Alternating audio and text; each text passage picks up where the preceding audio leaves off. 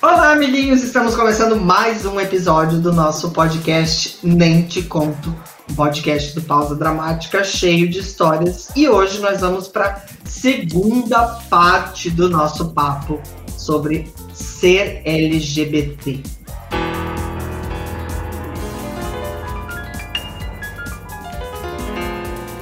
Mais uma vez comigo, o Emerson Damasio, Olá pessoal, tudo bem com vocês? Renato Teixeira.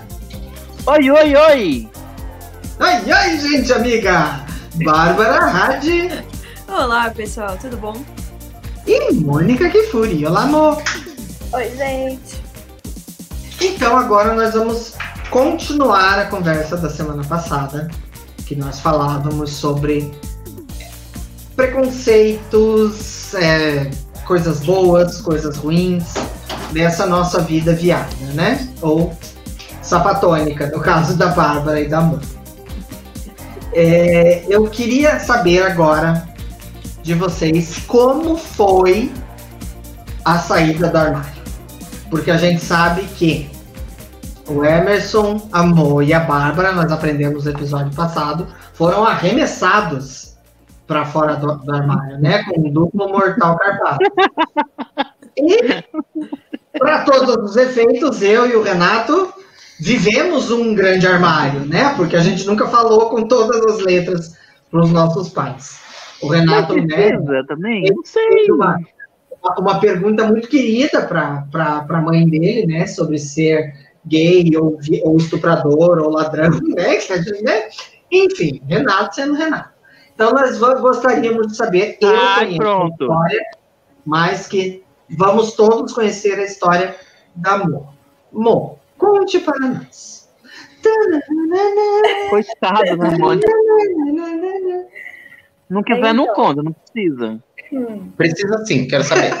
Bom, quero saber. O Brasil quer saber, aqueles que juram que o país inteiro ouve. Vamos lá, então. Vai saber que. Como eu disse no, né, no último programa, é, eu demorei um tempinho para me entender e me assumir. Enfim, tanto que né, já, já fiquei com muitos homens, mulheres, enfim, whatever. E aí, em 2009, eu vim morar em Budapeste. E eu vim, só que o, o notebook que eu trouxe, ele não conectava na internet. Naquela época, gente, não existia smartphone, tá? 2009, parece tanto tempo, né? Né?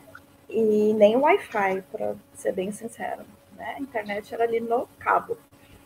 E meu computador não funcionava a internet. E aí o meu pai veio me visitar no meio do ano e eu acabei ficando com o computador dele.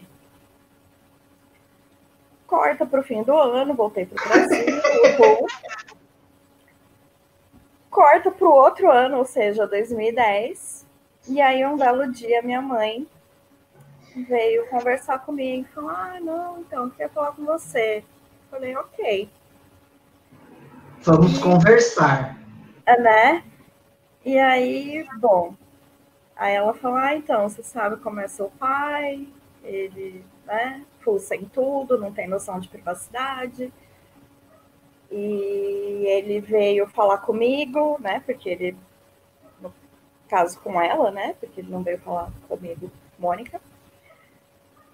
E aí ele virou para minha mãe e falou assim, tipo, você sabe da tua filha?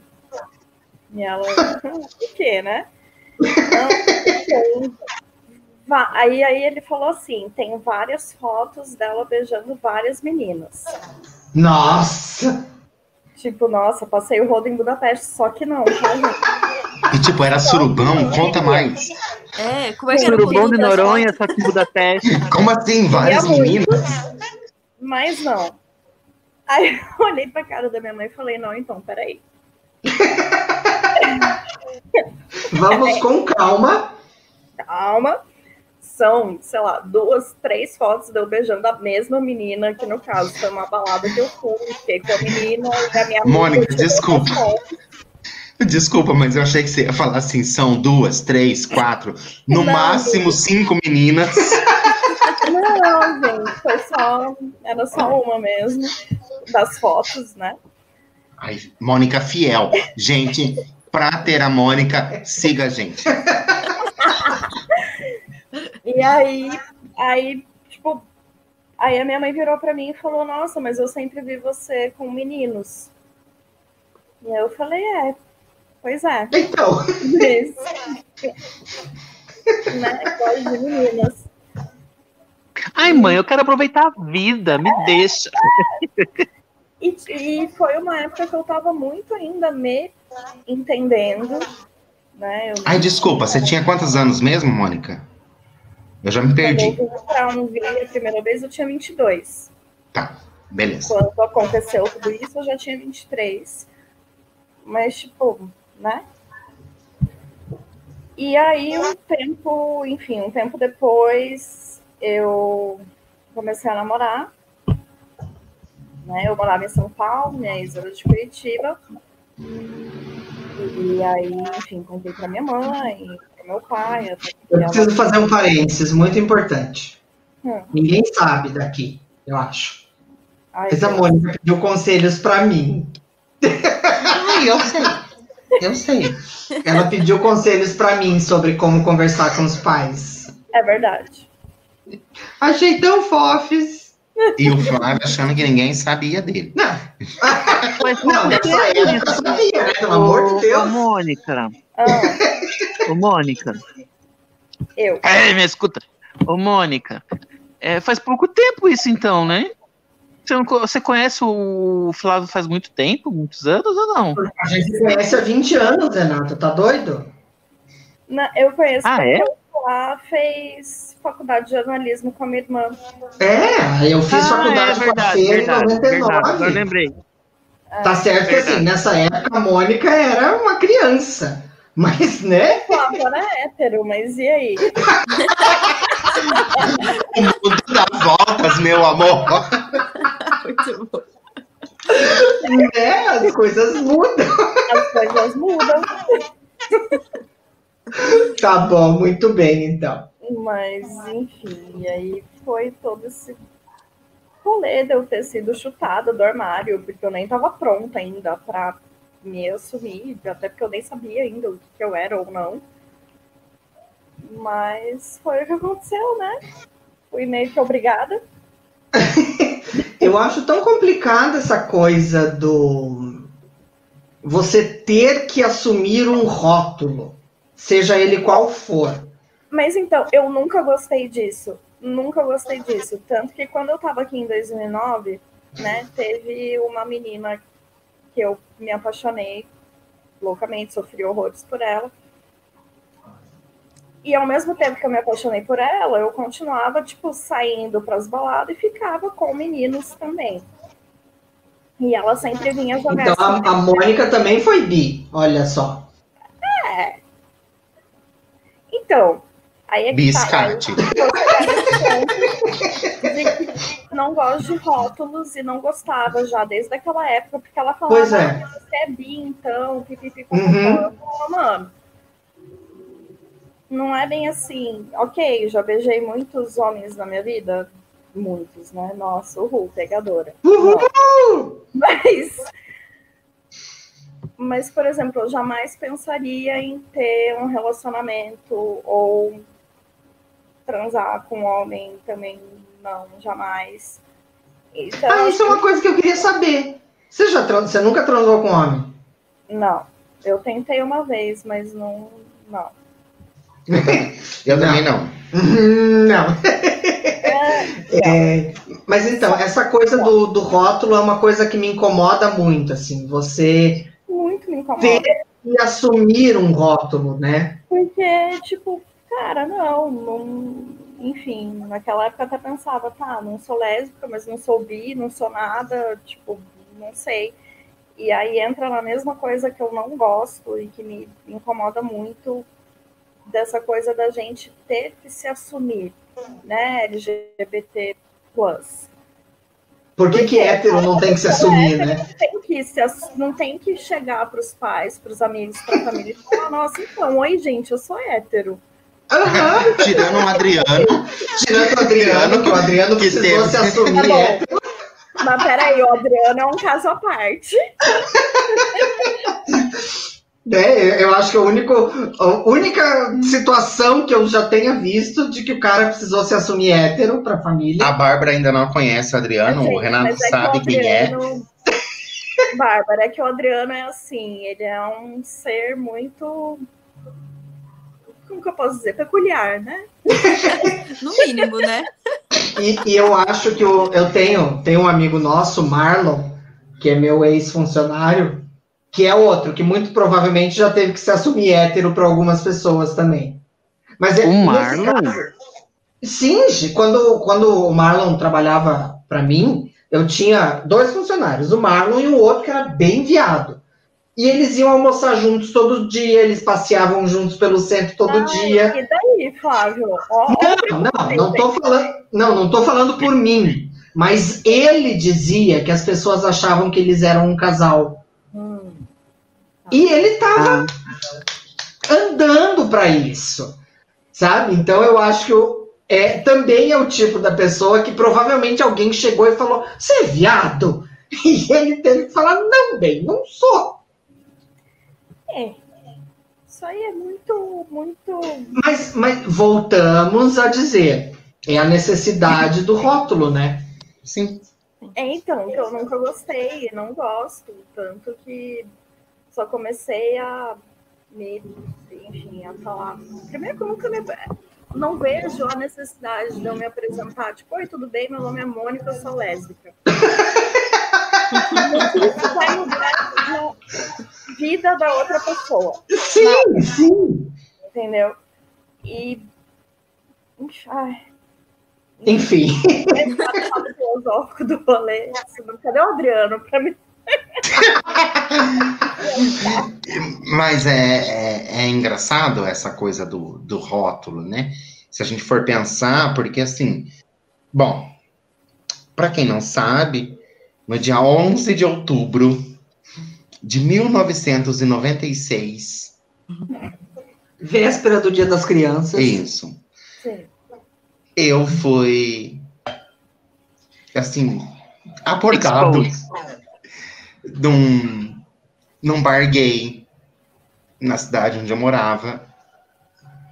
Na época eu tinha 16 anos, então eu tava já no. Lembram que eu, que eu trabalhava de, de, de servente? Eu, Então, eu, eu não lembro, eu, eu não tô é, seguindo qual, qual foi a profissão dessa época. hum. Mas lembra que eu trabalhava de servente? E, e- maço.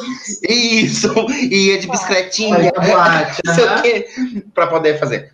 Então, no ano de 1996, é, eu já sabia que eu era viado, né? Há muito tempo, porque eu tive lá aqueles fervo todo, que você já sabe. Ah, eu resolvi sair de casa e, para ter motivo para sair de casa, eu disse que eu tinha uma namorada. Namorada, com A, né? Nesse dia especificamente, o meu pai falou: Eu vou te levar. Eu falei: Ah, não vai. não, eu vou te levar. Eu falei: Não, não vai. não, mas eu já. Não vai. não, não vai levar bosta nenhuma. E eu fui, né? Afinal, eu queria sair.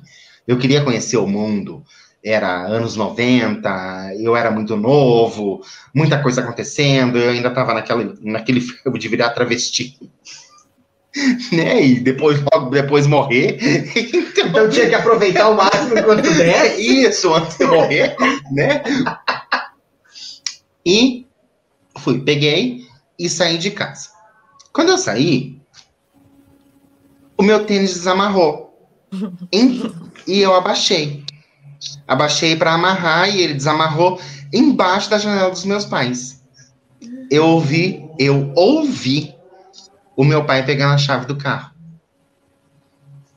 Eu fui para um outro bairro, eu peguei um outro ônibus para poder ir para onde eu ia. Eu desci assim, vou, vou tentar falar em questão de quilômetros, uns dois quilômetros antes. E ia pelo meio da cidade. Fala em tamanho de campo de futebol, daí as pessoas entendem. Ah, não, porque hétero não ouve essas coisas. Fala em tamanho de pinto. Tipo, eram vários pintos, entendeu? Aí Que horror. eu peguei o ônibus em outro bairro. E quando o ônibus passou, eu vi o carro dos meus pais parado. E eu pensei, eles vão atrás de mim. Estão me seguindo. Estão me seguindo, mais ou menos isso. Tipo uma coisa meio. É, James Bond. Eu vou ser o mais esperto, entendeu? Não fui. Mas enfim. Eu desci muito antes do bar, fui cruzando pela rua e não sei o quê. Entrei no bar, normal. é, cumprimentei quem eu conhecia, não sei o quê. É, na época, obviamente, né? 16 anos, né, gente? Eu não bebia. Bebia Coca-Cola. Né? Fica a dica pra você aí, que tem menos de 18 anos, entendeu? Eu tava no bar, tranquilamente, ouvindo, lembro como se fosse hoje, ouvindo Boy George, Karma Chameleon, tocando no bar. E eu olhei pra porta do bar. Olhei pra porta do bar. Tava a minha mão, a minha mão, a minha mãe com a mãozinha assim na porta do bar. Sorry. Sim, ali desceu todos os santos que eu tinha e que eu não tinha no meu corpo. E eu fui, né, gente? Porque eu tinha que encarar aquela situação. Não, eu não podia simplesmente ignorar que aquilo estava acontecendo. Tá, mas espera aí. Todo mundo sabia que aquilo era um bar gay? Uhum, hum. Porque, né, a mãe vê o filho dentro de um bar, ai, meu filho Não. é alcoólatra. Não, e Não. se não soubesse também, as bichas que entravam denunciavam, entendeu? Entendi. É, era um bar gay muito discreto que teve em Maringá. Eu também, a gente está falando de- do ano de 1990, né? Sim. Então era tudo muito discreto. Era, era muito você viver no beco, Era Que é uma- gueto mesmo, né? que é uma coisa que me incomoda muito, porque eu passei por isso, né? De você se esconder, de você ter que correr é, para você poder entrar numa boate, de você ter que disfarçar. Eu vivia esse tipo de coisa.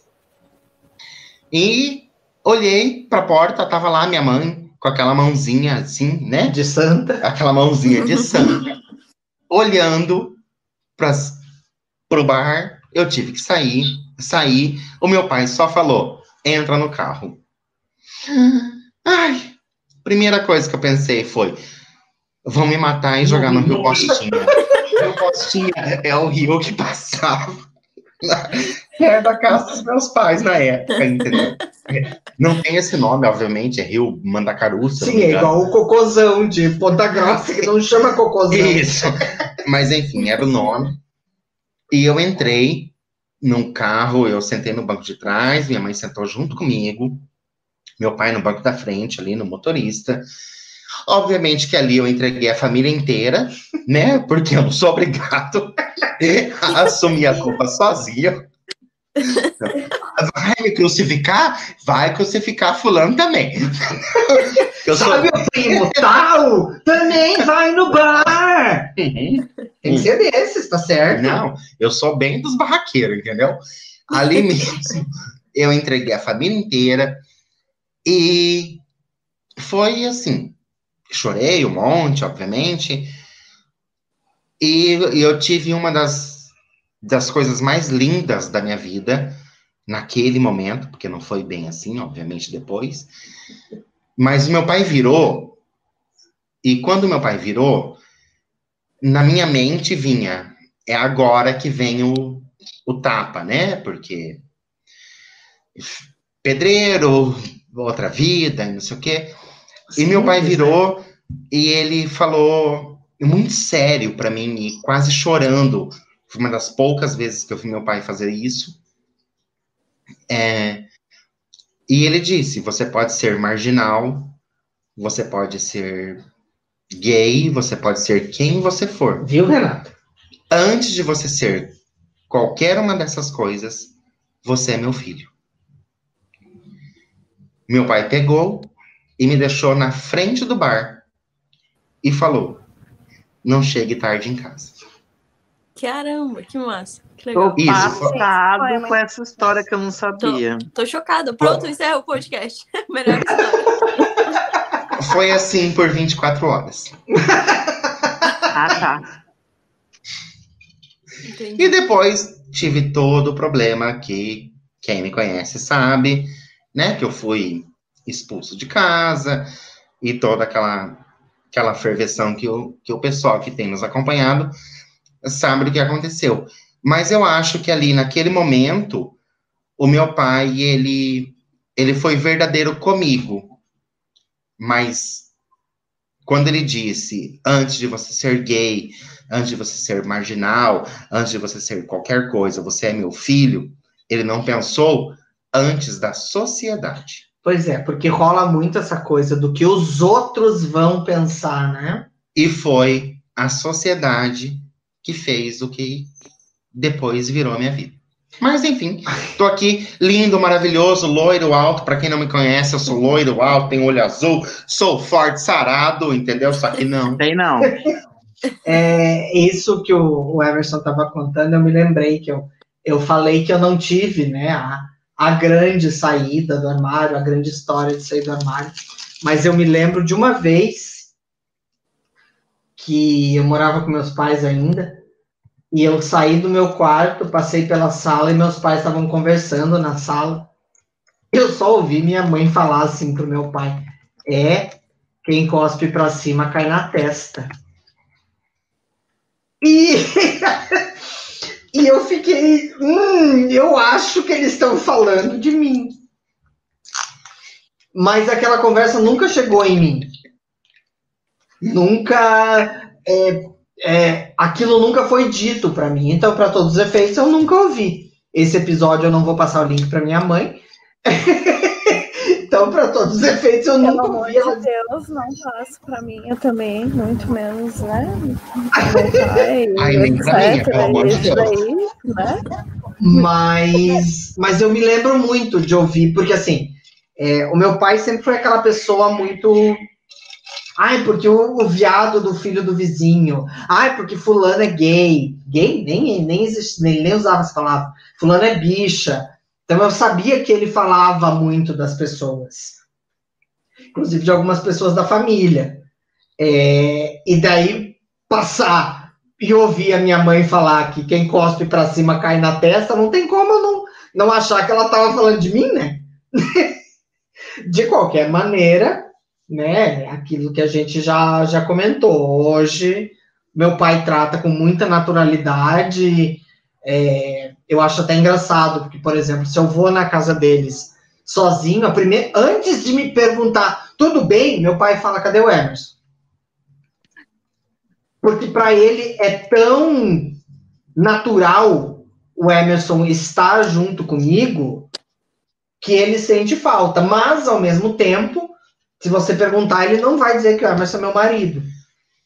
Ah, e daí eu acho que é uma coisa bacana para comentar, que assim, tivemos todos os problemas é, de descoberta e, e- e gostar e não gostar e não sei o quê, e problemas familiares, e o meu irmão, filho da puta, tomar no cu, caralho, cacete, entendeu?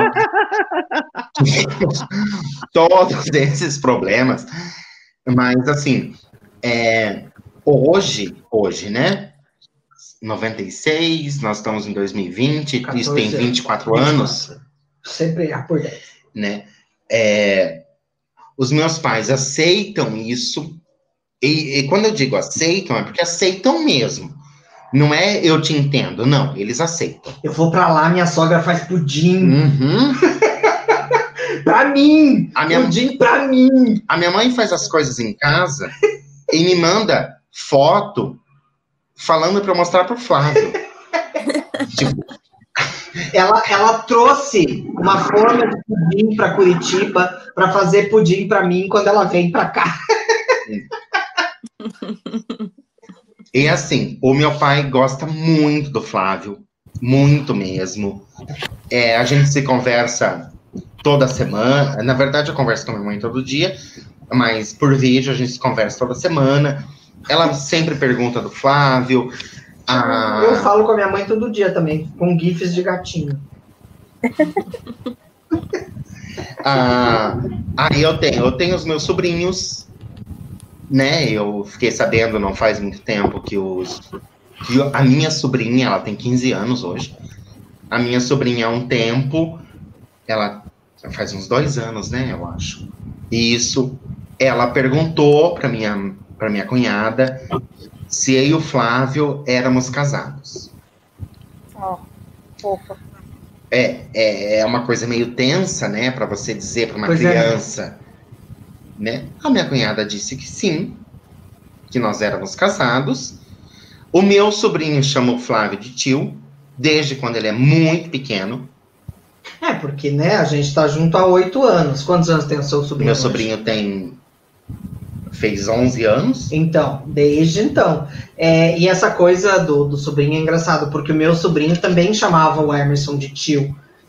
E ele cresceu vendo esse tio junto comigo. Então, igual os sobrinhos o- do Emerson, a gente acha que na cabeça deles é muito natural, é muito normal esse outro tio junto com o meu tio. Que eles nem se questionam se isso é uma coisa certa ou errada, por mais homofóbico que o irmão do Emerson seja. Sim, muito homofóbico, por sinal. É, Mas também nunca me tratou mal. Não, não, é louco. Ah, aí, ah, tipo, sei lá. Nem a mim, sobrinha- que eu já fui lá. Ah, mas você a gente trata mal e serve os dois. Ah, Ah, que horror. os meus sobrinhos às vezes tiram foto e mandam. Ai, mostra pro tio Flávio. Ah, igual o João fez esses dias, o sobrinho da. Ai, não tirou uma acredito. foto com a camiseta que eu dei pra ele do amigo secreto e pediu pra tua mãe me mandar. e, e o, o- Vinícius. Pois eu esqueci o nome. O Vinícius fez isso esses tempos, né? Porque ele sabe que eu gosto do Batman. Pediu pra mãe dele mandar uma foto dele vestido de Batman pra mim. Então, é. Ai, sei lá, eu acho que essa questão de, de aceitação, ela foi muito complicada. Na minha geração, eu sou dos anos 80, né? A Mônica é do final dos anos 80, 80 né, Uhum. Mônica? Uhum. É, mas ela é vista de uma forma muito diferente. Mas depende também de muito quem educa. É, é bem isso. Eu acho que assim, hoje a gente tem, como eu falei, o, o, o meu sobrinho. Eu nunca precisei dizer pra ele sou gay, não sou hétero, porque na cabeça dele eu vi- morava com outro tio, inclusive a gente falava pra ele dele vir passar um tempo aqui. É normal. E, e- exatamente, e daí na cabeça dele aquilo era normal. Então, assim, eu acho que a gente vem de uma geração, esse, esse pessoal que nasceu metade dos anos 90 para frente, é, que já tem uma cabeça mais aberta para essas coisas. Mas é claro que a gente também tem os que ainda são retrógrados, mas isso eu acho que em qualquer situação a gente vai ter. E até agora, vocês falando isso, eu lembrei, né, quando teve todo esse episódio com a minha mãe, que veio né, me perguntar por conta do meu pai e tudo mais. E aí, uns dias depois, a minha irmã veio falar comigo, tipo, ai, por que, que você nunca me falou e tal. Falou se sentiu né, mal de eu não ter Contado para ela. É. Mas aí foi, enfim, ficou tudo bem. E aí o Emerson falando dos sobrinhos, pensei nos meus, que também é a Malu. Bom, a Malu, o Flávio o Emerson conhecem, né? Uma figura. Porque você né, um, um relacionamento com, com outra mulher e, e Mas fez ela não- deles, né? Não, mas então, mas ela nem lembra tanto, porque, né, minha ex ah, nunca nunca curtiu, né, minha família, meus sobrinhos, então era uma coisa um pouco mais complicada. Mas eu lembro de uma vez a Malu, o João já existia, então a Malu, sei lá, tinha quase seis anos. E aí ela falou, ai, Kika, você não vai casar, sei lá. E aí eu falei, olha, é, se um dia eu casar, vai ser com uma menina. E ela, tipo, ah, tá. Ela perguntou pra mim uma vez, a Malu, ano passado. Ela, ah, você tem filho? Eu falei, tenho, o Júnior. Ah, mas o Júnior é cachorro. Eu falei, mas é o, é o meu filho. Mas, Mas você tem filho com quem? Eu falei, com o Emerson. Daí ela parou, assim, ela tava subindo a escada. Daí ela parou, olhou pra minha cara e continuou subindo. Tipo, ah, então tá. não. E aí o pior é que teve uma época que eu morei com o meu melhor amigo no Brasil, o Fê, que hoje em dia mora aqui também, ele é, enfim, meu irmão. E aí ela foi, eu lembro que uma vez ela foi lá em casa pra dormir e tal, e aí ela encasquetou que o Felipe era meu namorado.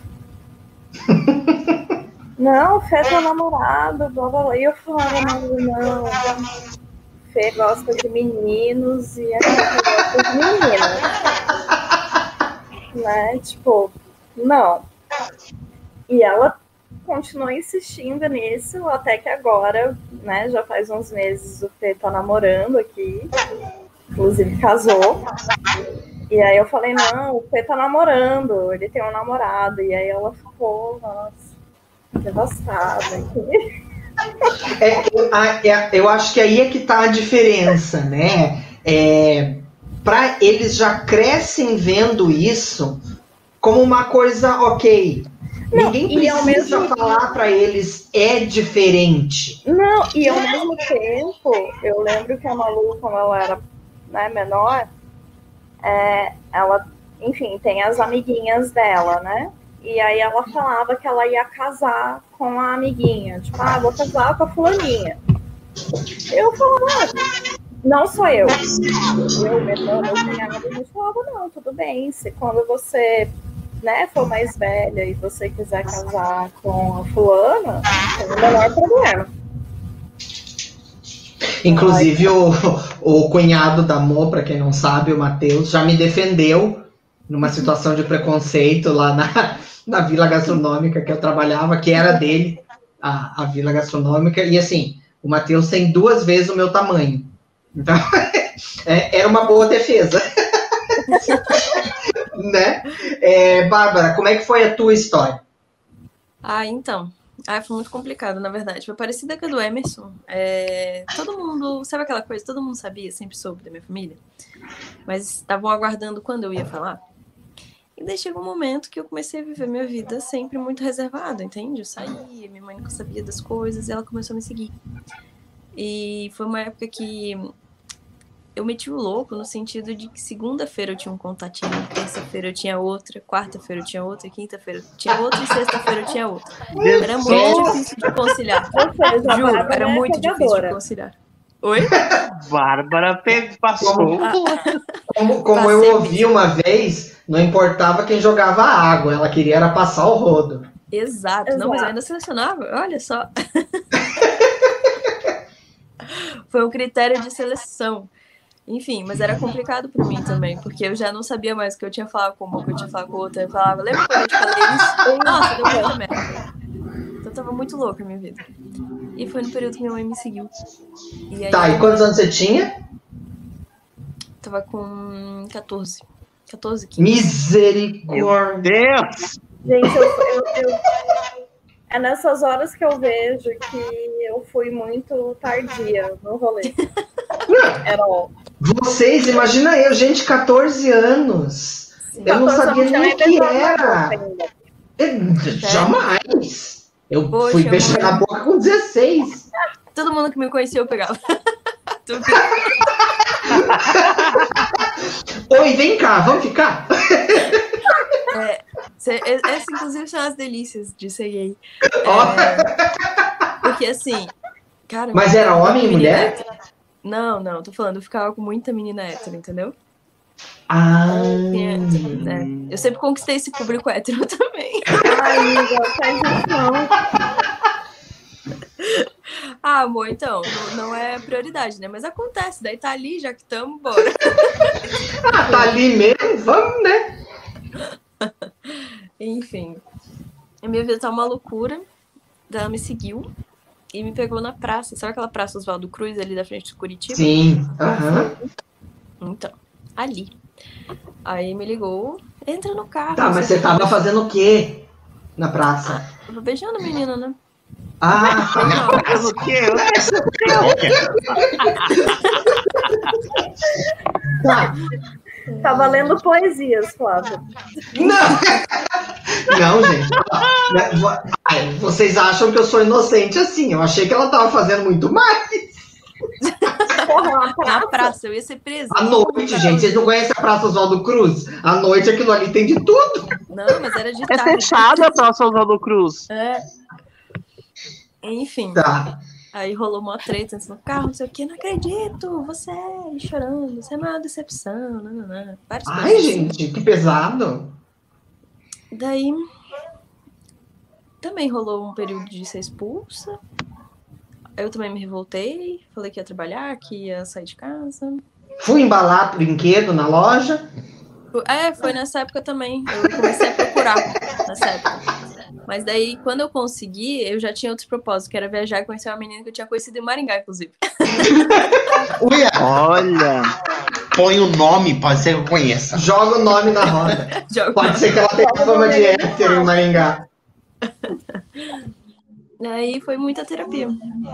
Terapia, eu, ela, nós duas e. Vocês perceberam que tudo isso foi uma forma da Bárbara fazer propaganda do trabalho dela, né? Não, pior que não. É, pra quem não sabe, eu quero deixar bem claro. Bárbara tem menos de 30 anos, é bonita, psicóloga, bem de Rica. vida. Gente, Vizinha do Bolsonaro. se você tá afim, Não, entre em não, contato vizinha do conosco que a gente já vende o corpo da Bárbara, entendeu? O que foi, ó? Essa Tá parte tendo- do esse vizinho podcast tá virando uma Bolsonaro, eu não vitrine. entendi. Não, É, não, é só pra dizer que ela mora em Brasília. Mas eu odeio. Já mora em. Curitiba, Sou menino. anti-bolsominion. É, em minha defesa. Mas enfim, gente, analisando rapidão que eu tenho que daí. É, daí com 19, 19, eu casei. Casei praticamente. Fiquei seis anos com a mesma menina. Ai, Terminei sei. final do ano passado. por isso também. Decepção da Mônica. Aí terminei final do ano passado. E agora, nossa, eu tô muito feliz. Olha, Porra, disse- passei por isso Bárbara. dessa parte de casar Se livrar de um fardo. e me livrar Bárbara. do Chu, que talvez até escute essa porra. Que afinal ela, né, continua seguindo a minha irmã no Instagram e interagindo, então. Deixa uma mensagem pra ela, Mônica. Seja feliz, Obrigada. né? Ex-Damo, o importante é que você nos ouça. Compartilhe. Eu, eu sou muito a favor do quem goza gostoso não enche o saco dos outros. Então, né? Seja feliz. Exato. seja muito feliz, amiga. Longe. Longe. Longe. É, gente, a gente sabe que a, a Bárbara vai precisar nos deixar. Muitos Então, compromissos, né? Preciso viver minha vida Agenda solteira. cheia. Tô brincando, Ela precisa- tô trabalhando, Ela precisa sustentar precisa os, trabalhar aqui, né? os espumantes, os vinhos que ela toma toda semana enquanto a gente está gravando. Preciso sustentar minha vida de princesa, é isso. E... Brincadeira, sou bagaceira, nada a ver, sou super simpática. Gosto de Mentira, gente. mesmo. Mó princesinha. Entre em contato comigo. Então, nós, é, Tô indo continuar Curitiba em breve. Nós vamos fazer um, um, tirerê. Vamos, venham, venha Mônica também.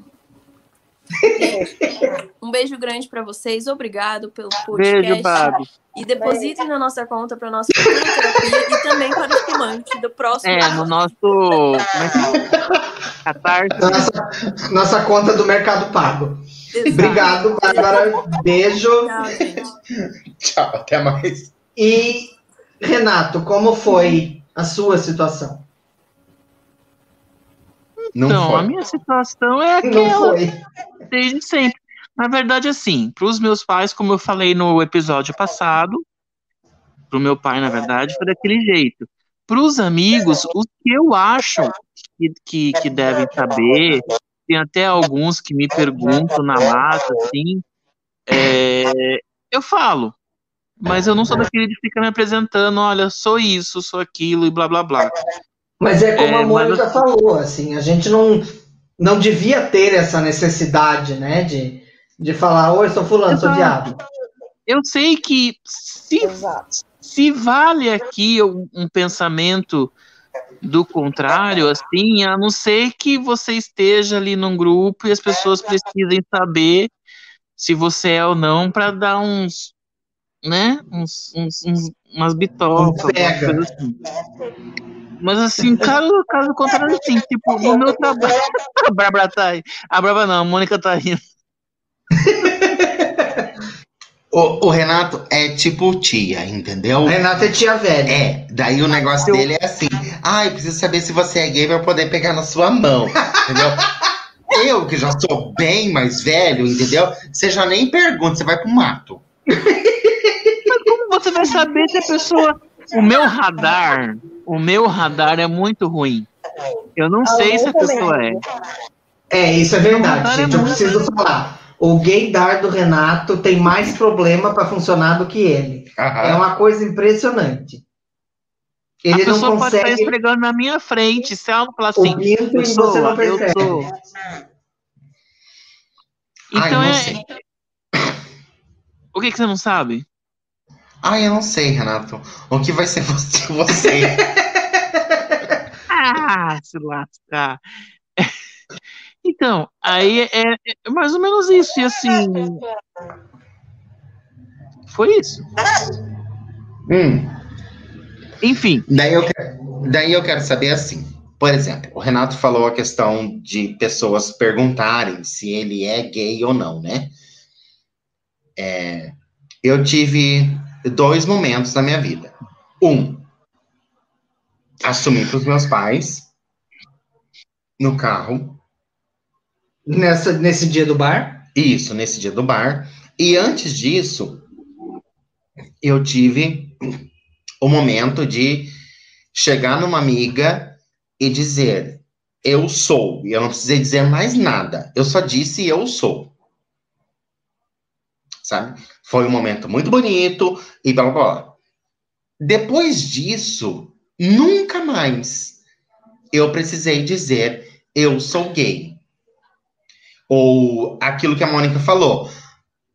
Eu não assumo um rótulo. Uhum. No meu trabalho, eu trabalho com adolescentes, todo mundo sabe, né? Mas todo mundo sabe que eu trabalho com adolescentes, não que todo mundo sabe que eu sou gay, é diferente. É, assim, eu não chego para os meus alunos e digo, ai, eu sou viado. Filho, você quer saber? Você vai me perguntar. Se você não quer saber, você vai- não vai me perguntar e vai ficar no achismo. Até porque a gente sabe como é adolescente, né? Pelo amor de Deus. Aí, o ano passado, olha só, há quantos anos eu sou professor. Eu tive dois momentos bem estressantes. O outro eu conto depois, mas o ano passado eu tive um aluno homossexual e ele me chamou no cantinho da sala de aula e perguntou: Professor, você é gay? Eu respondi sim. O sorriso do aluno foi de orelha a orelha. E você percebe, eu percebi na hora que não foi coisa do tipo, ai, eu não disse que ele era gay. Não, foi coisa do tipo, Identificação. Identificação. Voltamos. É, assim, eu quero fazer um episódio ainda sobre representatividade e a importância que a representatividade tem. Imagina para esse aluno que já se vê provavelmente como gay, que já sofre bullying em casa, na escola, descobrir que o professor dele é, que ele, sei lá se é isso que ele almeja, mas que um dia ele pode ser um professor, porque a gente tem aquela coisa, né? E do- não precisa seguir padrões, né? do, do- é exatamente, lá, Você não precisa ser afeminado. se na cabeça dele também ser gay é ser travesti, ou aquela coisa que a gente sempre fala de, de, de negro, né? Que o negro só se via em, em lugares de, de menor, em filme, em novela, e de repente conseguir se ver. Eu, eu acho que, que representatividade é, é, é fundamental hoje para que a gente vá derrubando essa coisa de, de rótulo, de tem que ser assim e não sei o quê. Mas eu confesso que eu, É. enquanto professor, eu gostaria de fazer muito mais. Ah, sim.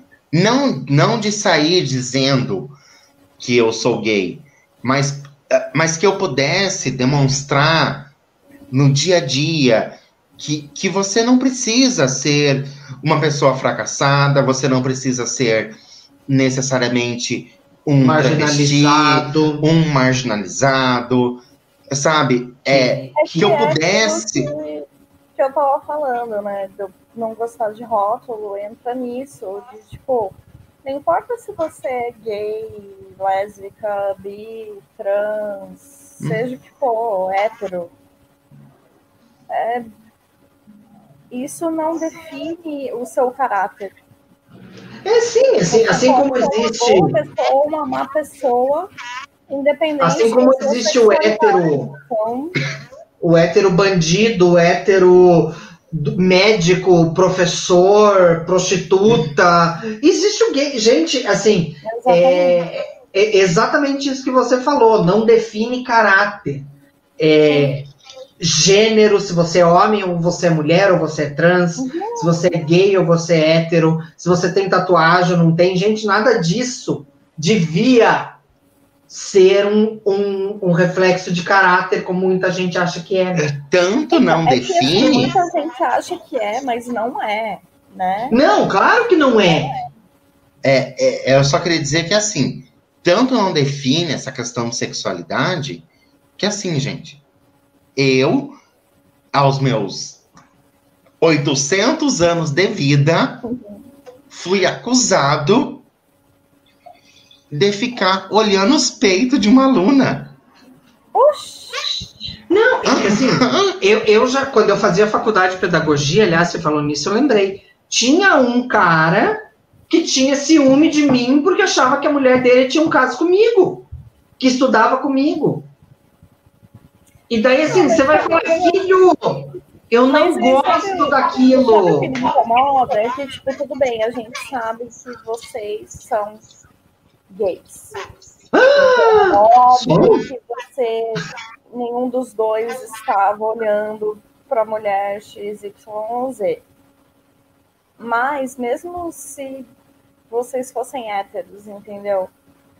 Ou de- do- mesmo do, do- do outro jeito, tipo, não é porque a gente é gay ou lésbica que a gente olha pra, que vocês olham para qualquer homem como um objeto sexual, assim como eu não olho para qualquer mulher como um objeto sexual E daí vem aquelas.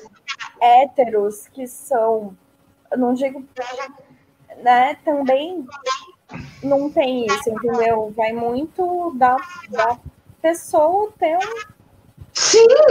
E daí outra, outra coisa que acontece muito é aquela história do ah, não, tudo bem você ser gay, mas não vai dar em cima de mim. Ah, Filho, não é porque você é homem, eu sou gay, que eu vou dar em cima de você. Então, e é isso que, que, que, né, que muitos héteros não entendem, seja homem ou mulher, de tipo, tá, não é porque eu sou lésbica que qualquer mulher que eu ver na vida eu vou me interessar e vou ter atração.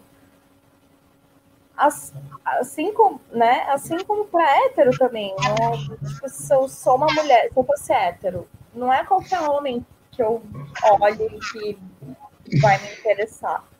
É, de forma generalizada, o homem hétero dá em cima de qualquer mulher que apareça, né? Se a gente for É. generalizar bem. Mas isso é Aparentemente, muito generalizado, né? Porque, eu tenho colegas não, que parecem que é dessa forma. Tem muito homem hétero que parece que é assim, sim. Mas assim, é pra mulher bem, entre aspas, padrão. Uhum. Porque se aparece uma mulher na frente dele, Ah, não, que seja diferente do padrão. diferente do que agrada a ele, entendeu? Uhum, uhum. Não é bem assim. Enfim, né?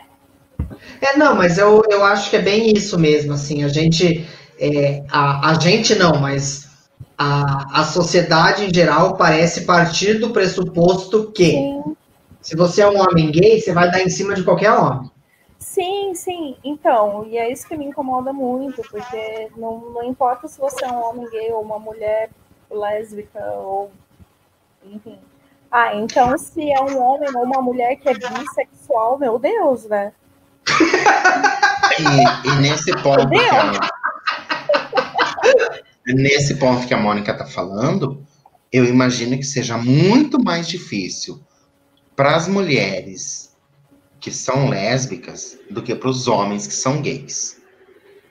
Porque assim, a gente vem de uma questão que o Renato comentou, que é de uma sociedade extremamente machista, que o homem tem que coçar o saco e tem que achar a mulher gostosa, e daí que assim, a mulher que não transa com o homem é porque ela não conheceu o homem ideal, Provavelmente você já ouviu isso, né, amor? Cansei de ouvir, cansei de que ouvir. são coisas que a gente não ouve, né? Ah, Se a eu, gente já, for eu já ouvi. Não. Mas como é que você sabe que você é gay se você nunca transou com mulher? Não, eu já transei e sou gay.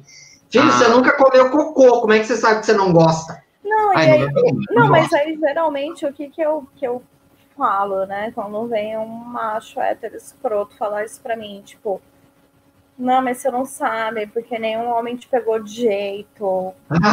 falo, aí o que que eu falo? Não, tudo bem, beleza. E você? Já deu cu? Algum homem já te deu pegou de cu? jeito? Não. Então, como que você sabe que você não gosta se você não experimentou? Nossa, eh, Já gente, que é isso que usam comigo. Uhum. eu não ia servir pra ser para ser lésbica, porque assim, eu sou muito boca dura, entendeu? Né? Começamos pelo princípio, você não tem dirce.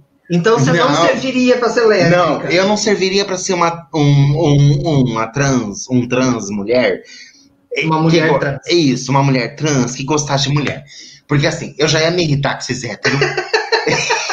mandar todo mundo enfiar uma piroca no cu.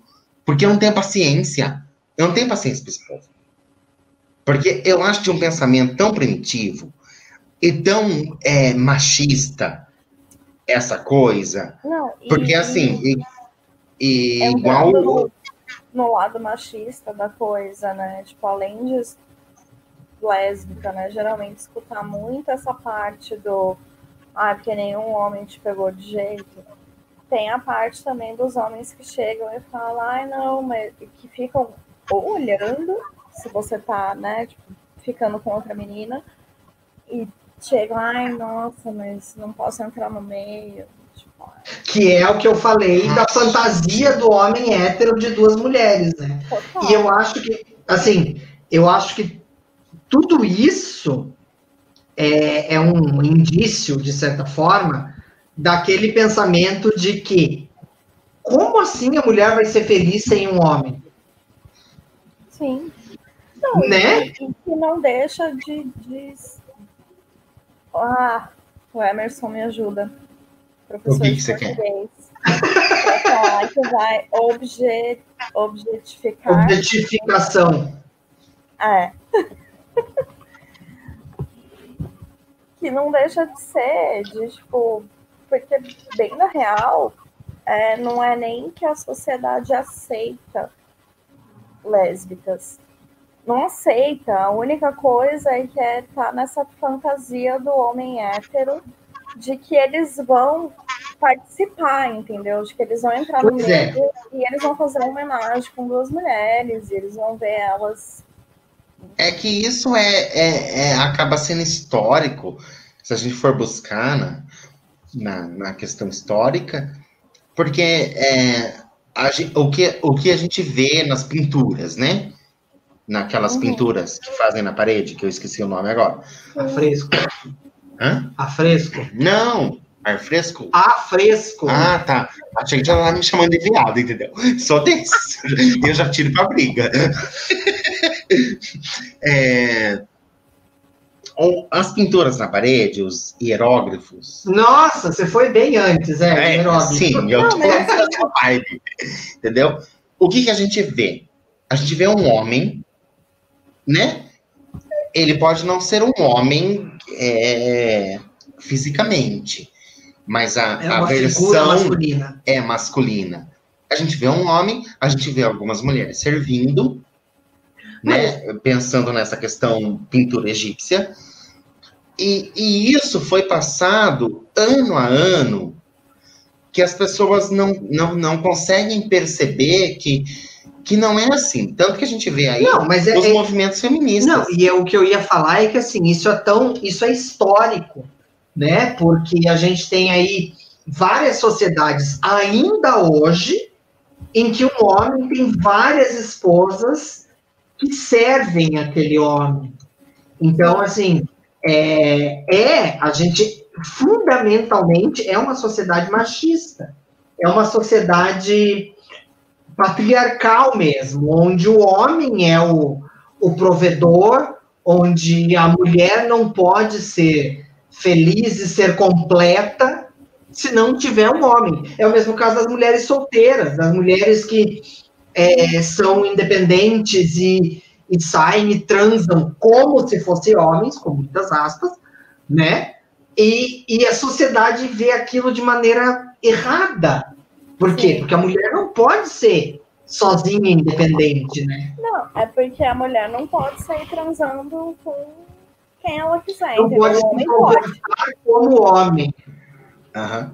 E daí, E por assim, que não, né? Por que, que o homem tem que pegar todo mundo, trepar com todo mundo, enfiar lá em todo Ah, mundo vai e a mulher não pode dar é. para todo mundo, comer todo Vai mundo? dizer que vocês nunca ouviram aquela, aquelas É, e por que, frases que a gente não pai. pode ficar solteiro? Por que, que a gente, toda hora a gente tem que ficar, Não, sei lá, o que, que aconteceu? Parte do pressuposto, né? Tipo, ai, as mulheres têm que se resguardar, né? Tipo, só pode. Não, então, é isso que eu ia falar. Vocês marido nunca. tal, mas homem tem que sair pegando todo mundo. Então é aquela, Aquela coisa, história né? de Então tá transando com- com quem esses homens? O menino faz 18 anos, o pai leva no puteiro. A menina só pode transar depois que casa. O menino, se fica com um monte de mulher, é pegador. A mulher, se fica com um monte de homem, é vagabunda. Então, assim, tudo isso é histórico, né? É, é uma, uma bagagem que a gente vem trazendo é, igual falar de racismo, né?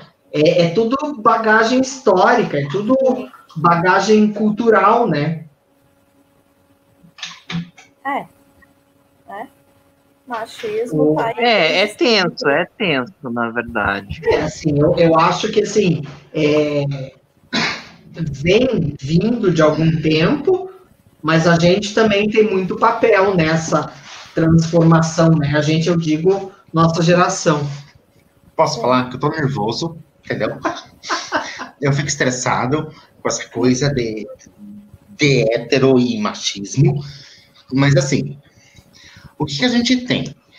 A gente tem assim, a, a Eva, né? Do, a Eva do Adão.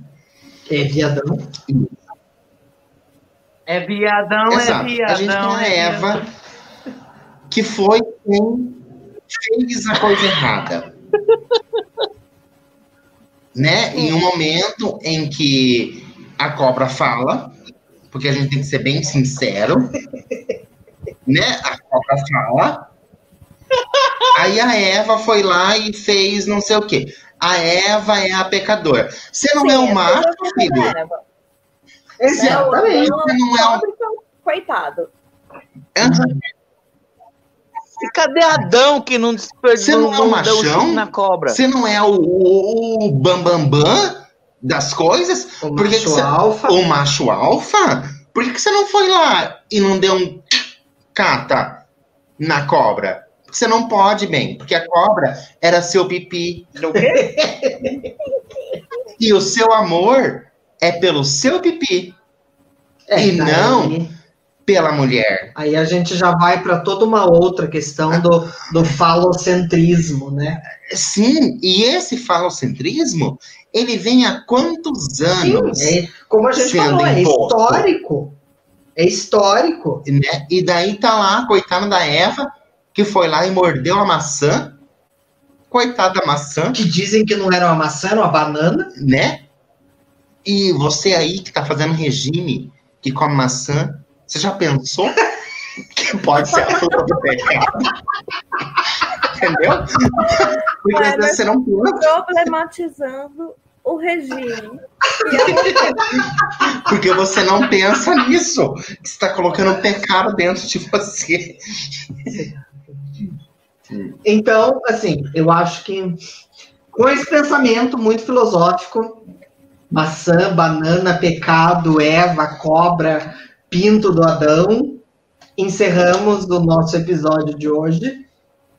Eu acho que, assim, dois episódios falando sobre ser LGBT foram muita coisa e ao mesmo tempo foram pouco, porque é um tema que, né, a gente vai embora. É, Bárbara já, já precisou sair para, abre aspas, fazer um atendimento, fecha aspas. então, quero agradecer mais uma vez Mônica, Renato, o Emerson e nos vemos na nos vemos não, mentira, nos ouvimos na semana que vem. Tchau, gente. Ó, e, e assim, um recadinho para todo mundo. Seja um viado. É super legal ser viado. Aí eu gosto. Beijo pra vocês. Não, co- colocando a Mônica e a Bárbara como viadas, Acho bom mesmo. né? Na, na concepção da coisa, tá? Beijos de arco-íris para vocês, gente. Até semana que vem. Beijo, tchau. Tchau.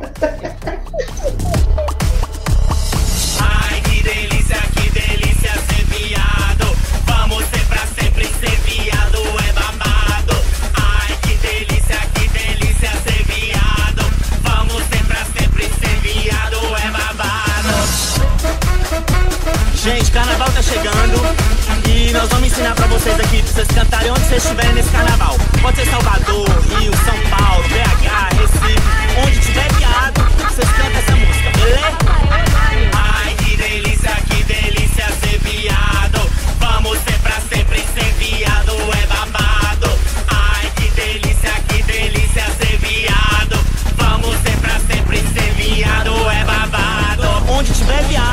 Vocês cantam essa música, beleza?